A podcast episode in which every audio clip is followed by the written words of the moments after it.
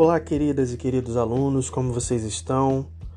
Falaremos hoje de um assunto muito importante. A gente está entrando na era das revoluções. Falamos sobre Revolução Inglesa, sobre o que aconteceu na Inglaterra e permaneceremos na Inglaterra para falar um outro tema muito importante, impacta a nossa vida de uma maneira absurda, que é a questão das revoluções industriais. Hoje a gente vai falar especificamente da primeira, é a nossa matéria e daí para frente a gente vai conversar bastante, certo? Então peguem a cadeira, peguem seu material de escrita, fiquem numa posição confortável, vamos começar nossa aula. Bom, a primeira coisa que eu quero fazer com vocês é ter uma conversa básica sobre como o assunto é abordado na prova. Então, vocês estão estudando, estão se dedicando. É importante a gente entender que Revolução Industrial é uma temática que é muito abordada junto com uma questão interdisciplinar com geografia.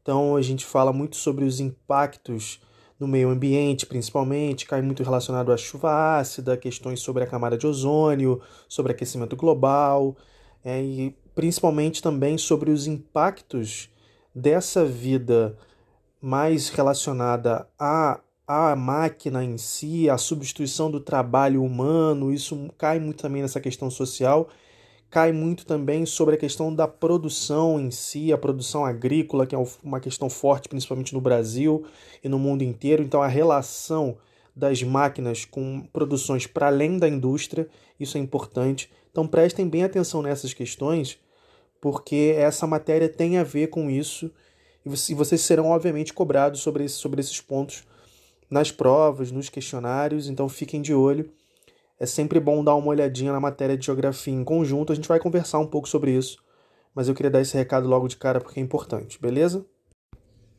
Bom, a primeira coisa para a gente pensar é por que, que a Revolução Industrial em si aconteceu na Inglaterra. O que, que tinha de lá de diferente que fez com que os ingleses fossem os primeiros, ou seja, os pioneiros, nessa questão da revolução das máquinas e de uma transformação completa da produção. O que, que tinha de diferente e por que, que não aconteceu primeiro em outros lugares. O que eu quero que vocês entendam logo de cara é que vocês não pensem na questão sobre a criatividade ou poder inventivo dos ingleses, ou que estava, essa questão estava relacionada com uma questão puramente intelectual, ou seja, que eles tivessem mais capacidade intelectual para produzir essas novas máquinas e isso aconteceu lá. Então não se trata disso, não se trata da capacidade de inventar, e sim das condições que permitiram pessoas produzirem esse tipo de conhecimento junto com outras questões que a gente vai conversar.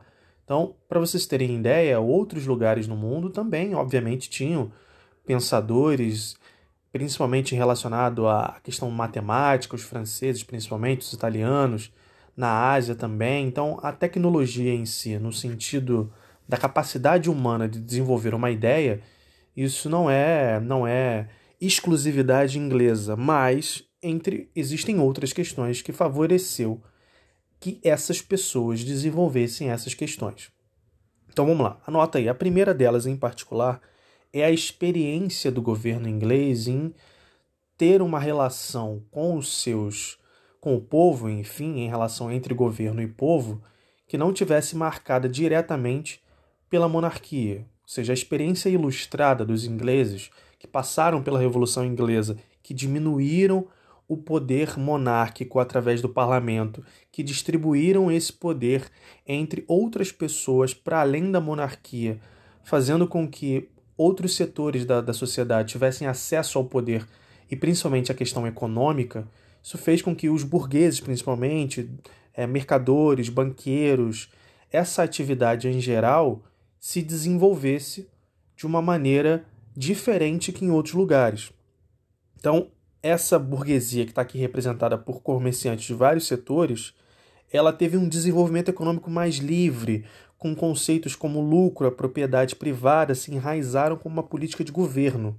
Então, na prática, isso quer dizer que os ingleses acumularam muito dinheiro ao longo do século XVII e século XVIII e esse acúmulo de capital ele financiou a Revolução Industrial. Então lembrem-se que os ingleses, assim como outras potências, eles tinham relações é, coloniais, relações ultramarinas, tinham posses em outros lugares. Então, através dessas atividades mercantis, o Império Inglês teve condição de financiar esses empreendimentos novos, essas novas ideias que todas circulavam em torno de uma mesma prática, que era uma prática capitalista da necessidade de melhorar a produção, acelerar o transporte, questões que falaremos daqui a pouco. Então, esse é o primeiro motivo. O outro motivo que é muito falado é essa questão de cercar os campos. O que é o cercamento dos campos, professor, para quem não, não sabe? A gente conversou um pouco disso sobre na Revolução Inglesa em particular, mas para quem não, não acompanhou, é basicamente o ato dos é, da nobreza do campo em diminuir o acesso dos camponeses à sua própria terra, basicamente colocando mesmo cerca, definindo os limites da propriedade privada. E isso é uma transformação basicamente do trabalho entre o trabalho servil no feudalismo para um trabalho diferente na Idade Moderna. Então, os camponeses tinham acesso ao campo, né? eles ofereciam, como vocês sabem bem, no feudalismo, a sua força de trabalho né, em troca de parte da produção. Só que os nobres, agora, com uma outra lógica, que é uma lógica capitalista, de aumentar a sua produção, eles não têm necessidade da utilização do seu próprio terreno para estabelecer aquelas relações servis, as relações senhoriais com vassalos, entre aspas. Né? Então, o que acontece? Os nobres do campo cercam os seus espaços, principalmente para a produção de lã, né? então criação de ovelha, que produz lã e essa lã é vendida para as indústrias têxteis que fabricam roupa, e essas pessoas que ficavam no campo, elas passam a migrar para a cidade por conta de um processo que a gente chama de êxodo rural, que é a saída dos camponeses para a parte urbana, e é justamente essa mão de obra camponesa, completamente desqualificada, porque também não, não conhecia é, tudo que estava por vir, essa questão das máquinas, essas pessoas necessitam de trabalho, vão para as cidades, aceitam emprego nas fábricas e começam a trabalhar né, de acordo com o interesse dos donos das fábricas em si. Então, esse é o, é o segundo ponto. O ato de cercar os campos e os efeitos desse êxodo rural dos camponeses vindo para a cidade. E o terceiro é justamente essa questão que eu dei uma pincelada logo antes, que é a frota de navios ingleses, essa relação que eles tinham com as posses ultramarinas, que era uma rede de comércio colonial que favoreceu a indústria do algodão. Então, essas indústrias têxteis que fabricavam as roupas, eles tinham espaço de escoamento dessa produção para as colônias inglesas. Então, eles, eles tinham acesso basicamente a dois grandes mercados: o mercado de escravos e o mercado da produção de algodão na Ásia, na África, na América. E essas conexões permitiram que a Revolução Industrial alimentasse esses mercados com os produtos, principalmente os produtos têxteis, ou seja, a produção de roupa, né, através dessas rotas e conexões ultramarinas. Perfeito? Então, acumulação de capital, item número 1, um, por conta da experiência ilustrada, o cercamento dos campos e, por fim, essa questão dos acessos aos mercados das rotas ultramarinas, do mercado de escravos, do mercado de algodão, de tudo aquilo que o Império Britânico tinha de posses com seus navios e como que essa frota permitia uma negociação mais frequente dos produtos ingleses. Perfeito? Então, falando basicamente da questão tecnológica, quais, quais avanços tecnológicos foram esses, professor? Então, os principais aconteceram nessa relação com a indústria têxtil. Então, as máquinas foram criadas com o objetivo de acelerar a produção dessas roupas, que no caso indústria têxtil, indústria de roupa. Então, a máquina de fiar, o tear hidráulico, o tear mecânico, ou seja, máquinas que aceleravam com o uso de uma matéria-prima em particular, é, principalmente a água através do vapor, essa aceleração para que a produção fosse mais rápida. Pensem justamente nisso. A máquina trabalha de uma maneira mais acelerada do que a mão humana. Né? Óbvio que algumas dessas máquinas tinham um acionamento humano, né? que tinha que torcer alguma peça, girar alguma peça, mas a máquina em si fazia o trabalho por completo. Principalmente quando elas passaram a ser acopladas à máquina a vapor. Então lembrem-se, por exemplo, que a Inglaterra, nesse período, não à toa, ela tinha um, uma questão geológica muito favorável, com várias jazidas de carvão, e que essa utilização do carvão enquanto matéria-prima né, para aquecer as caldeiras de vapor e canalizar o vapor para as máquinas para que girasse as engrenagens foi uma solução inventiva que transformou muito essa questão da aceleração da produção. Então, com a sofisticação das máquinas, houve um aumento maior da produção e a geração de capital que circulava todo o processo. Os ingleses ganhavam mais dinheiro e reinvestiam dinheiro em novas máquinas para que o processo continuasse de maneira cíclica. Então, essa mecanização depois alcança o setor metalúrgico, ou seja, o setor do aço, e essa indústria começa a produzir máquinas mais duráveis, com o uso do aço como matéria-prima. Né? Então, novas caldeiras feitas de aço até a criação dos transportes, principalmente o trem, que é uma das inovações fundamentais também, movido a carvão, movido a vapor. Né? Então, a criação das linhas de trem para acelerar o transporte é outro fator que dá um, um crescimento muito fundamental para essa circulação de capital e essa esse escoamento de todas essas mercadorias, fazendo com que a produção mais acelerada tivesse sentido. Obviamente, se você produz mais, você tem que ter uma, uma condição de liberar as suas mercadorias mais rápido para que esse dinheiro circule também. Vou aproveitar que a gente conversou sobre êxodo rural e sobre essa vinda dos camponeses para a cidade para transformar-se em mão de obra para as novas fábricas porque na prova pode cair para vocês sobre essa relação do homem com o trabalho, essa dimensão principalmente do tempo, da produtividade, da venda da força de trabalho em troca do salário. Então, basicamente para dizer que essa nova organização social com fábricas nas cidades, com as máquinas, os operários, ela dividiu e simplificou as tarefas. Então, nesse cenário, outras atividades que eram feitas basicamente com manufaturas, com trabalhos à mão, né? Então, o antigo oficial, que era o artesão, ou um, um sapateiro, ou alguém que fazia uma atividade basicamente é, de, pode ser de alfaiataria também, qualquer coisa que você lembre que é feita com a mão e que pode ser substituída de maneira mais veloz por uma máquina. Então, essas atividades elas começaram a ser parcialmente substitu substituídas por máquinas, que obviamente executavam esses serviços com um ritmo mais veloz de produção. Então, os operários que trabalhavam nas fábricas, eles, eles não precisavam conhecer todo o processo produtivo. Então, eles, obviamente, constituíam assim, uma mão de obra mais barata, vocês entendem? Então, um artesão que trabalha do início da cadeia produtiva até o final, né, fazendo, por exemplo, um, um um, um, sapato, uma roupa, ele conhece todas as etapas do processo, ele entende o que está fazendo e, obviamente, que esse serviço é um serviço mais qualificado, ele compreende o valor do seu trabalho. Então, essa compreensão de valor ela começa a se perder um pouco com os trabalhadores na fábrica que começam a se alienar do seu próprio trabalho. Então, essas questões que eu estou trazendo para vocês costumam muito cair de uma relação da Revolução Inglesa com essas questões mais das teorias marxistas, de pensar o trabalhador como proletário, questões sobre é, o desemprego. Então pode cair nesse sentido, porque algumas provas têm esse, essa perspectiva. Então pensem muito nisso.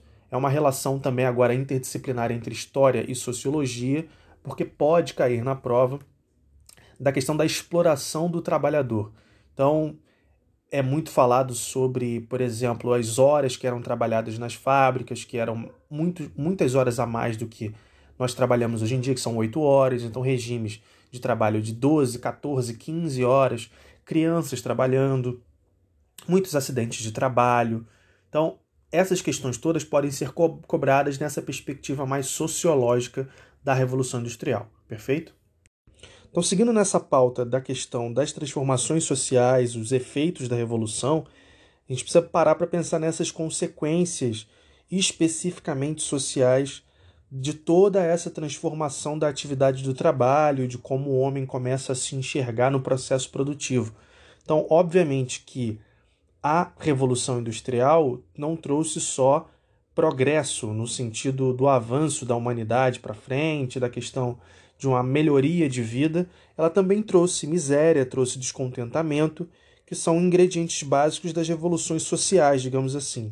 Então, essas, essas revoltas, esses processos de transformação que criticavam o advento das máquinas aconteceram basicamente na Grã-Bretanha, obviamente por conta da, do pioneirismo inglês, mas também se espalhou por outros lugares no mundo. Então, esses movimentos sociais, digamos assim, como por exemplo o cartismo e o ludismo, eles tiveram um papel importante nessa questão da transformação.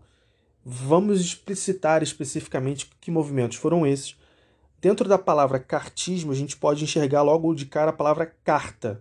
Né? Então a gente já entende que esse foi um movimento que pautava, estava relacionado com uma questão de um documento da área da legislação, né? a carta nesse sentido. Então o movimento cartista ele resultou da criação da Carta do Povo, que foi redigida no século XIX, que continha um programa em que os membros desse movimento exigiam algumas mudanças importantes. A gente já explicou aqui num outro momento sobre a relação do homem com o trabalho, de como era desgastante a quantidade de horas, né, dos acidentes de trabalho. Então, isso obviamente movimentou a classe dos trabalhadores em geral a se organizar para melhorias. Lógico que isso aconteceu depois. O movimento cartista, o que, que o movimento cartista tem a ver com isso? porque é uma primeira, primeira movimentação de determinados indivíduos para que eles tenham maior representatividade diante das decisões que são tomadas nos espaços de poder. Então, os cartistas que desenvolveram a Carta do Povo, eles exigiam basicamente o direito ao voto para todos os homens, né, o sufrágio universal masculino. Né, então, as mulheres não estavam envolvidas nesse processo. Então, a eleição anual, o voto secreto, a igualdade entre os direitos eleitorais, representantes, representantes da classe operária no parlamento, né, e que o, os parlamentos, né, os parlamentares, esses novos parlamentares fossem remunerados. Então, percebam que o movimento cartista em si, ele também serviu de inclusão dos trabalhadores na política. E a partir dele, né, e dessas ideias em particular, surgem outros outros movimentos que vão pensar nessa questão da carga horária menor, de um salário mais adequado e das melhores condições de trabalho. Já o ludismo representa um outro ponto dessa questão, né, que ele foi um movimento que representava a reação dos trabalhadores mais simples, destruindo as máquinas, que esses trabalhadores julgavam que as máquinas eram as responsáveis pelos problemas sociais que eles viviam. Né? Tudo isso que eu já citei para vocês, o excesso de trabalho, os acidentes, a pobreza, a miséria. Então, um, um, um grande número de, de homens né, de negócios, inclusive, simpatizavam até com essas, com essas atividades dos trabalhadores, porque nem todo mundo percebeu o progresso de maneira positiva, entendam isso. Então, essa ideia de que a humanidade está caminhando para frente, ela esbarrava com os, as tradições, as ideias que as pessoas tinham de como elas deveriam levar a sua vida. Lembrem-se que a gente está fazendo um momento de transição entre o feudalismo, que é uma questão especificamente super fechada no sentido do intelecto mesmo, da maneira com que as pessoas pensavam, da liberdade de ideias. Então, essa essa questão de uma revolução é, industrial, ela também mexe com a percepção das pessoas de futuro, de progresso, de como que elas podem melhorar as suas vidas. Então isso tudo está em conflito, percebam isso. É óbvio que para gente vivendo aqui no tempo presente, tendo passado por todas essas questões, a gente já está mais acostumado com essa vida contemporânea, com essas relações de trabalho, com o uso do tempo, mas as pessoas naquela época não tinham. A gente tem que pensar com a cabeça das pessoas da época. Então esse movimento ludista faz parte, digamos assim, de um outro lado da moeda dessa relação entre os avanços tecnológicos e as dificuldades dessa nova vida relacionada ao trabalho industrial. Resta apenas que a gente converse sobre quais foram essas ideias nos princípios mesmo iluministas que serviram como base para que essas pessoas imaginassem esse novo mundo capitalista, essas novas relações de trabalho que eram obviamente diferentes do que eles viviam nos períodos anteriores, na história antiga, na Idade Antiga, na Idade Média. Então, como é que funciona essa transição, principalmente no sentido das ideias, de como as pessoas pensam. Na aula passada, nós conversamos sobre os pensadores iluministas e dentro desse grupo existiu um conjunto de intelectuais, um conjunto de pessoas que pensou essa transformação que obviamente dão a cara do que a gente entende hoje como economia. Então a economia enquanto disciplina, enquanto é, é parte de um estudo, campo de, um, de estudo inclusive, ela nasce também nesse período com essas ideias em particular, basicamente ligadas a um pensador inglês chamado Adam Smith, é, que fazia parte de um conjunto de pessoas que a gente denomina como fisiocratas. E basicamente, fisiocracia, a gente, a gente divide basicamente a palavra em dois, que físio quer dizer basicamente relacionado à natureza, aquilo que é natural, e Kratos é uma espécie de ordem. Então, se a gente pensar a palavra fisiocracia, está no sentido de uma percepção intelectual da construção de uma ordem pautada nas questões naturais, da natureza como fonte de riqueza. Então, vamos pensar isso mais especificamente para não ficar confuso na cabeça de ninguém. Então, essas pessoas, basicamente Adam Smith na Inglaterra e outros pensadores franceses, obviamente na França, eles constituíram essa ideia da fisiocracia como modelo de economia. Mas para vocês entenderem, basicamente, a gente está falando de pensar as atividades econômicas de uma ordem, e essa ordem natural está no sentido da razão, está no sentido da desmoralização das relações de trabalho. Pensem vocês que esse Estado da época, o Estado no sentido da, da construção da sociedade, tá? o Estado com E maiúsculo. Então, ele era pautado por, por relações muito paternalistas, digamos assim. Então, a relação do Estado com as pessoas, ela tinha uma moral, especificamente falando, que era ligada, por exemplo, à igreja. Então, a igreja ela condenava o lucro, é, principalmente a igreja católica em particular. É, ela pensava justamente que essas atividades comerciais eram atividades que não engrandeciam o homem para sua relação com a salvação. Então, o indivíduo ele associava a atividade mercantil como algo pecaminoso em particular. Então, obviamente que isso gerava um bloqueio, que as pessoas não procuravam essas atividades, ou elas tinham medo dessas atividades por conta dessa relação que é uma relação da moral, ou seja, é errado. Então, comercializar, se, se empreender na atividade comercial, estava vinculado com a noção de certo e errado. Então, Adam Smith, nesse sentido, e as ideias fisiocratas, elas pensam, como eu falei, na, numa diminuição da participação do Estado, esse Estado paternalista, nas relações de trabalho e numa desmoralização do próprio mercado. Então, é justamente essa transição de elementos morais para elementos racionais de análise do mercado. Então, basicamente, o que eu estou tratando basicamente da ideia, mas na prática o que, que isso significou? Significou eleger o comércio e a atividade manufatureira e, consequentemente, a atividade industrial como o foco da riqueza.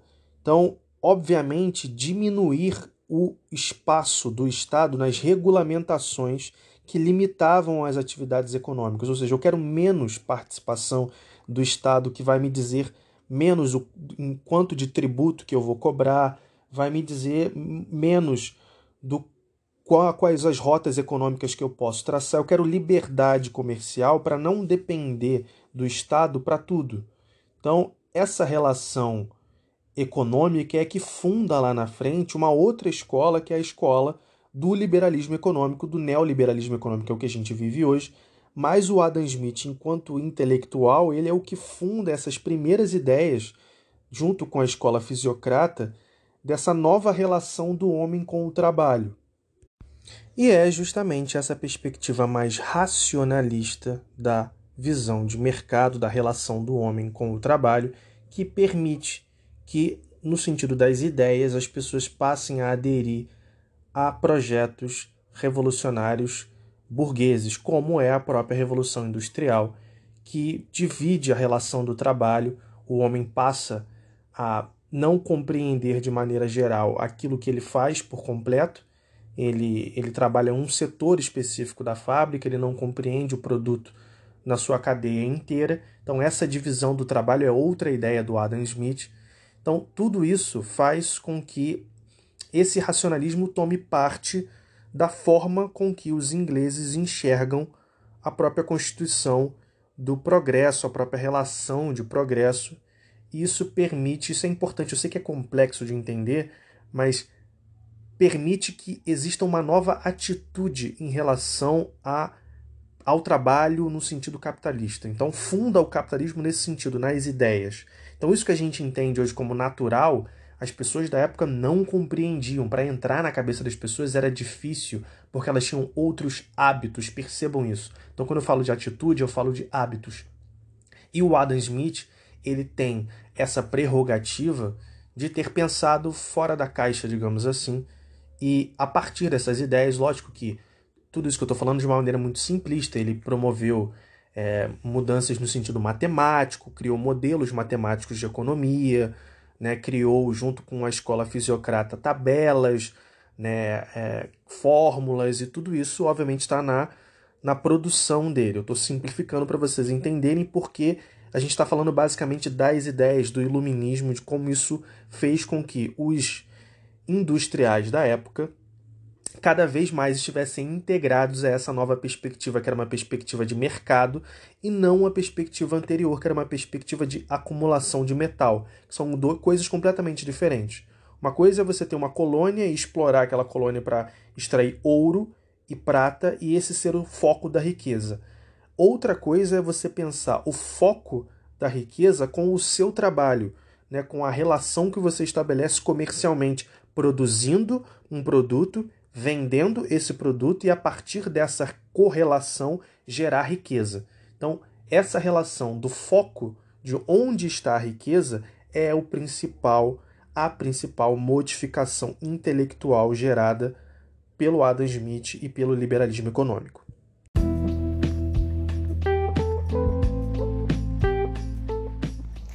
Bom, meus queridos, terminamos a nossa aula aqui de Revolução Industrial. Então, um breve resumo: a gente falou sobre pioneirismo inglês, que são as características que fazem com que a Inglaterra seja, foi, né, no caso, o espaço dessa primeira revolução industrial. Nós falamos sobre as consequências sociais da revolução, o movimento cartista, o movimento ludista. Falamos sobre como essas questões se relacionam com a criação de uma nova classe de trabalho, que são os trabalhadores proletários né, a formação de sindicatos e falamos sobre uma questão das ideias, de como tudo isso se tornou algo mais tangível às pessoas, como as pessoas enxergaram essa transformação em relação ao progresso desse novo mundo capitalista, de que maneira elas enxergaram esse processo através das ideias iluministas dos fisiocratas e do liberalismo econômico. Então, gravem isso, tem o um material escrito também para por quem tenha ficado com alguma dúvida, agradeço a atenção. Até a semana que vem.